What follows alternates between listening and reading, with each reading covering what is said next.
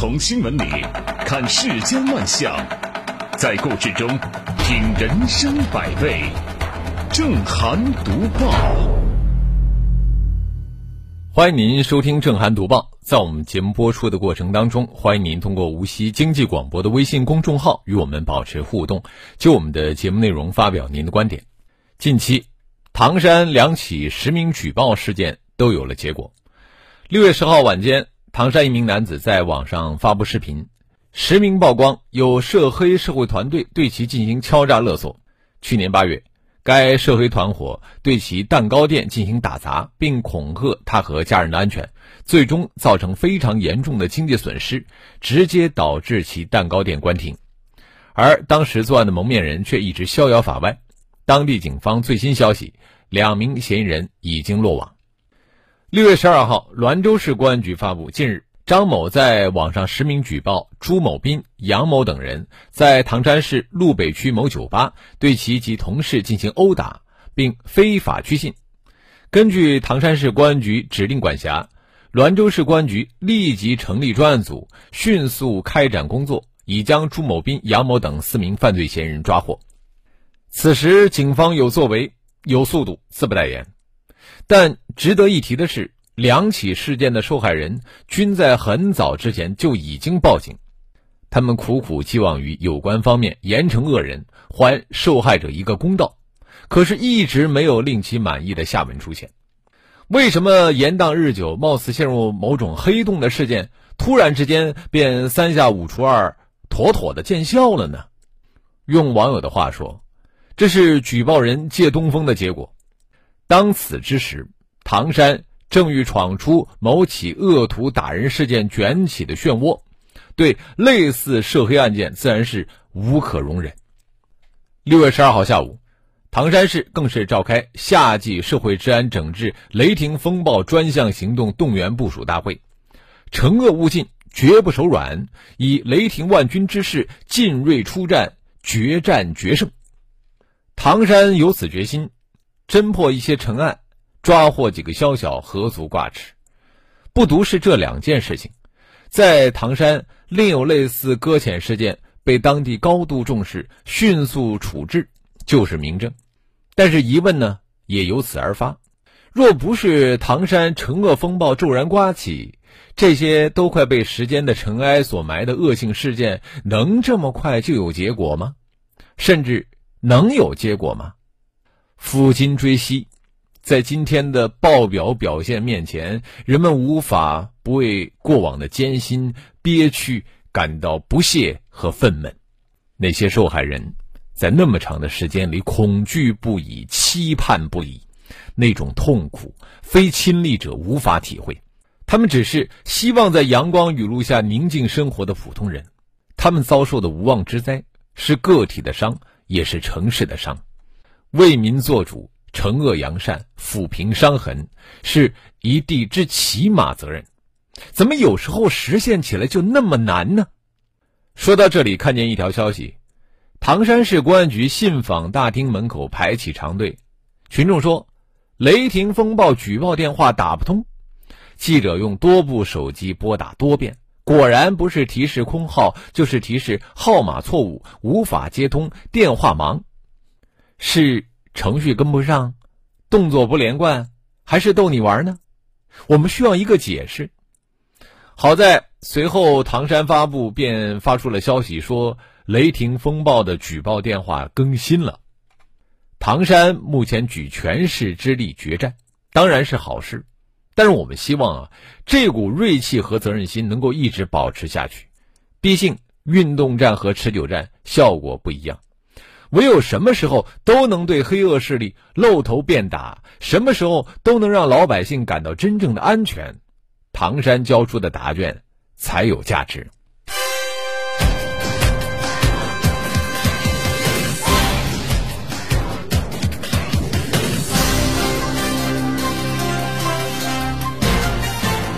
这里是正涵读报。日前。国务院物流保通保畅工作领导小组办公室警示通报了存在疫情防控通行过度管控、重复核酸检测等问题的地方，涉及河北张家口、安徽合肥、安庆、陕西商洛的部分高速口防疫检查点。这是首次有地方因疫情防控、通行过度管控等问题被国务院警示通报。严禁防疫一刀切和层层加码，从国务院到相关部门一直是三令五申。在这个背景下，还有地方因为过度管控被警示通报，这提醒我们不能够低估过度管控的现实惯性。这次被警示通报的高速路口防疫检查点。有的是不论司乘人员通信行程卡是否带星号，一律要求登记报备；有的是对来自外省低风险地区的货车司机要求查验四十八小时核酸检测证明；还有的则对来自外省涉疫地区货运车辆一律进行劝返。这些毫无疑问都与当前的国家防疫政策和保物流畅通的要求相违背。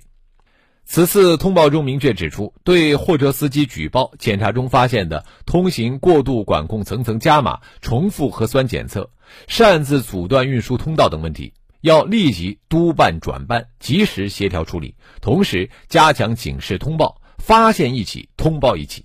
对于严重影响货运物流畅通、造成物资供应短缺或中断的，要依法依规严肃追究有关地方单位和人员的责任。显然。这里边所传递出的纠偏过度管控的决心，理应被各地方和相关部门读懂。警示通报不是目的，最重要的还是要将科学、精准防疫的原则落到实处。而敢于向一刀切、擅自加码的过度管控亮剑，让违规者付出应有代价，也正是实现科学、精准防疫不可或缺的外部保障和反向激励。这里是。正涵读报。中国证券投资基金业协会近日发布《基金管理公司绩效考核与薪酬管理指引》，对公募基金公司的薪酬结构、薪酬支付、绩效考核、薪酬内控管理各方面提出了具体可实操的要求。例如，公募基金高管、主要业务部门负责人应将当年绩效薪酬的百分之二十以上购买自家基金。且权益类基金不得低于百分之五十，基金经理应将当年绩效薪酬的百分之三十以上买自家基金，且优先购买本人管理的公募基金，将薪酬管理纳入公司治理。董事会和基金公司不得将规模排名、管理费收入、短期业绩等作为薪酬考核的主要依据。薪酬绩效递延支付期限不少于三年。高管。基金经理递延支付金额原则上不少于百分之四十等。实事求是的看啊，指引所体现出来的几个原则，比如说以基金份额持有人利益优先和公司长期可持续发展为导向，既要有效激励从业人员，又要防范风险和提高合规水平，平衡员工、经理层、股东以及其他利益相关者的利益，基本上符合当前我国公募基金行业发展现状。拿薪酬这一点切入，事关各方的切身利益，可谓是抓住了痛点，也回应了投资者的关切。值得注意的还有啊，指引鼓励基金管理公司采用股权、期权、限制性股权、分红权等与公司长期发展、持有人长期利益相绑定的多样化激励约束措施，建立长效激励约束机制。对于业内人士来说呢，这种长效激励机制上一波的高峰距今已有时，时下再获监管层强调，更有明确的导向意义，也有助于公司管理层和基金经理个人完成对眼前短期利益的超越。指引提出的薪酬新规，很好的将基金管理人与基民利益进行捆绑，遇到极端行情，起码管理人自己不会置身事外。那么，对于稍具理性的投资者来说，遇难一起扛，而不是旱涝保收，只知道要管理费，才是负责任的产品管理人应有的态度。毕竟，资管行业秉承的是受人之托、忠人之事的受托文化，投资者的资金也终将集中流向长期业绩优秀的基金和能够给予基民各个环节更好体验的基金。与此同时，基金公司的价值取向决定了自身能否成功以及成功的早晚。这里是正涵读报。自打击整治养老诈骗专项行动开展以来，广西公安机关充分发挥打击职能优势，全面开展打击养老诈骗各项工作。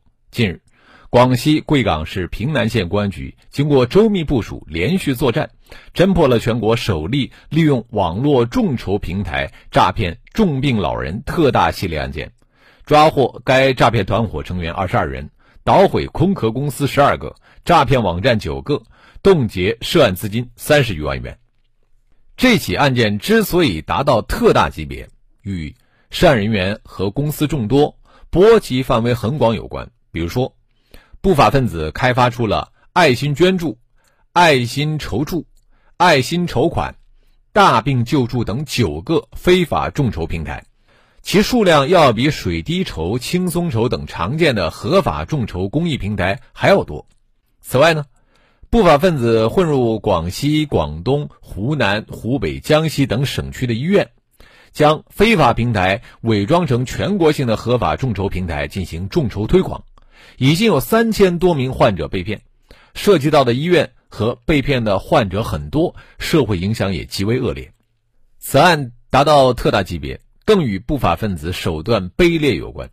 骗子从网上购买或从医院垃圾桶捡取各种陪护手腕带，从而获取患者的医疗信息。不仅呢，连扫楼的麻烦都免了，而且还增加了诈骗的精准性。更重要的是啊，不法分子抽取患者百分之三十以上的众筹款，甚至呢，直接非法占有患者的全部捐款。爱心人士的捐助很大一部分，甚至全部都流进了骗子的腰包。连救命钱都敢完全占为己有，为了骗钱可谓是不择手段。此类案件让患者很受伤，患者花了大量的时间和精力配合募捐，期待啊能够一解他们的燃眉之急，最后呢却是竹篮打水一场空。不仅救命钱被骗走，而且诊疗也可能被打乱。此外，由于众筹信息首先发送到患者及家属本人的朋友圈、微信群。这样的骗局很容易让患者及家属陷入到众叛亲离的窘境。全国首例利用网络众筹平台诈骗系列案件的出现，值得我们警惕。更重要的是，此类苗头性案件冒头极大，方能够将不良现象扼杀在萌芽状态，维护好慈善的声誉和患者的利益，呵护好每一颗爱心。这里是。正涵读报。日前，中国青年研究刊发了一篇文章，利用华东师范大学中国城市居民生活方式调查取得的数据，以上海、杭州、南京、合肥四个长三角中心城市家庭为研究对象，展开深入分析，讨论了不同家庭背景对子女职业选择方向的不同期望。研究发现，家庭财富水平越高。在子女职业导向上，越呈现出自由择业的倾向；家庭受教育程度越高，在子女职业导向上越倾向于专业技术导向，呈现子承父业的特征；家庭权力地位越高，在子女职业导向上越倾向于社会服务导向。这个调查结果呢，当然不代表全部，不过呢，它仍然符合许多人的社会认知。家庭财富水平越高，子女职业导向越倾向于自由择业。用直白的话来说，就是有经济基础作为后盾，不管是继承家族企业，或是自立门户，亦或是从事那些需要长时间、高成本培养的艺术类工作，都属于传统意义上的自由择业。家庭受教育程度越高，子女的职业导向越倾向于专业技术，这是因为受教育程度越高。学历越高，认知能力也越高，越具有自我强化的特征。大多数家庭对于子女职业导向的影响，在子女成年之前就已经发生。没有什么可以轻易把人打动，除了正义的号角；没有什么可以轻易把人打动，除了内心的爱；没有什么可以轻易把人打动。除了前进的脚步，正涵读报，新闻背后总有动人之处。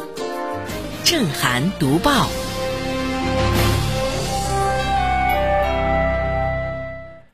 这里是正涵读报，我们接着前面的话题说。同时呢，父母对子女的择业期待，往往是根据自身经验出发的。这种以经验为指挥棒的代际思维传递，确实有较大概率实现父母的愿望。但是，经验呢，也会导致趋同性，体现在就业问题上，就是一窝蜂现象。实际上，父母希望孩子选择的工作与孩子希望选择的工作可能会存在一定差异。尤其是这一两年来，父母对子女就业的期待更趋向于稳定性。毕业生基于现实，或许呢会有相应的思维调整，但是父母与子女在就业观上的分歧，即使相应缩小，也依然存在。另外，过分的强调经验，也有可能会导致父母忽视时代变化，反而呢耽误了子女的未来。在就业问题上，由于时代的急速发展。很多当年看起来无比优越的就业选择已经逐步被淘汰。那如果说刻意用过去的经验去束缚子女，很可能会得不偿失。这里是正涵读报。我们来看一看网友的观点啊。附近的远方说，仅仅依靠人民打一场扫黑除恶的人民战争。小教授他说，古有上京告御状，今有实名去举报。不是被逼的没辙，也不会如此。克己复礼，他说保护伞和黑恶分子应该同罪，或者是双倍惩处。南工大他说，看来还是应该继续打虎拍蝇，深挖伞。暗许喵说，唐山举报电话打不通，给我气笑了。桃花怪说，我相信网友的抱怨也是积怨已久，整治刻不容缓。上善若水说，不用这么声势浩大的方式，好像无法深入解决问题。蓝色天空，他说百分之六十的自有资金跟投可能效果更好。泉水中的硬币，他说如果说严格实施的话，低位价值股将会迎来春天，价值投资才可能有土壤。好，我们也欢迎更多的朋友可以就我们的节目内容来发表您的观点。我们继续来读报。近日，一条女孩因患白血病被幼儿园拒收的新闻消息被顶上了微博热搜榜单，一时间吸引了众多网友的目光。据孩子的妈妈张女士反映，二零二零年，她三岁半的女儿小新被检查出患有白血病。